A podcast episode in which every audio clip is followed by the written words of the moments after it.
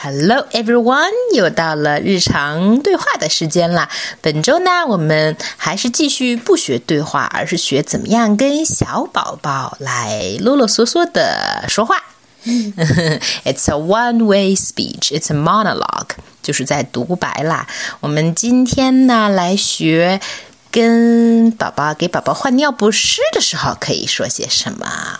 Let's begin. Uh, oh, you peed.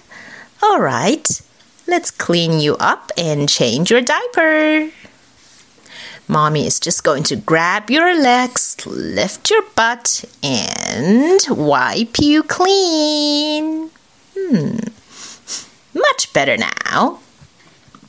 Now here comes the new diaper. I'm going to fasten the diaper at both sides with the tabs. hey, don't wiggle. You're making it much harder for me. There you go. Good, baby.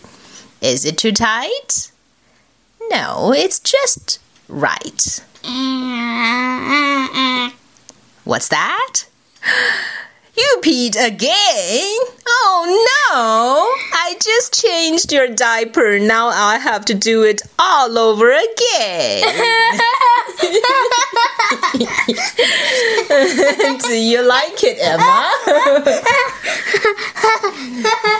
要知道这没什么好笑的，这就是当妈和当爸的日常。 Of our job to change diapers for you guys all the time. All right, and so That's not goodbye.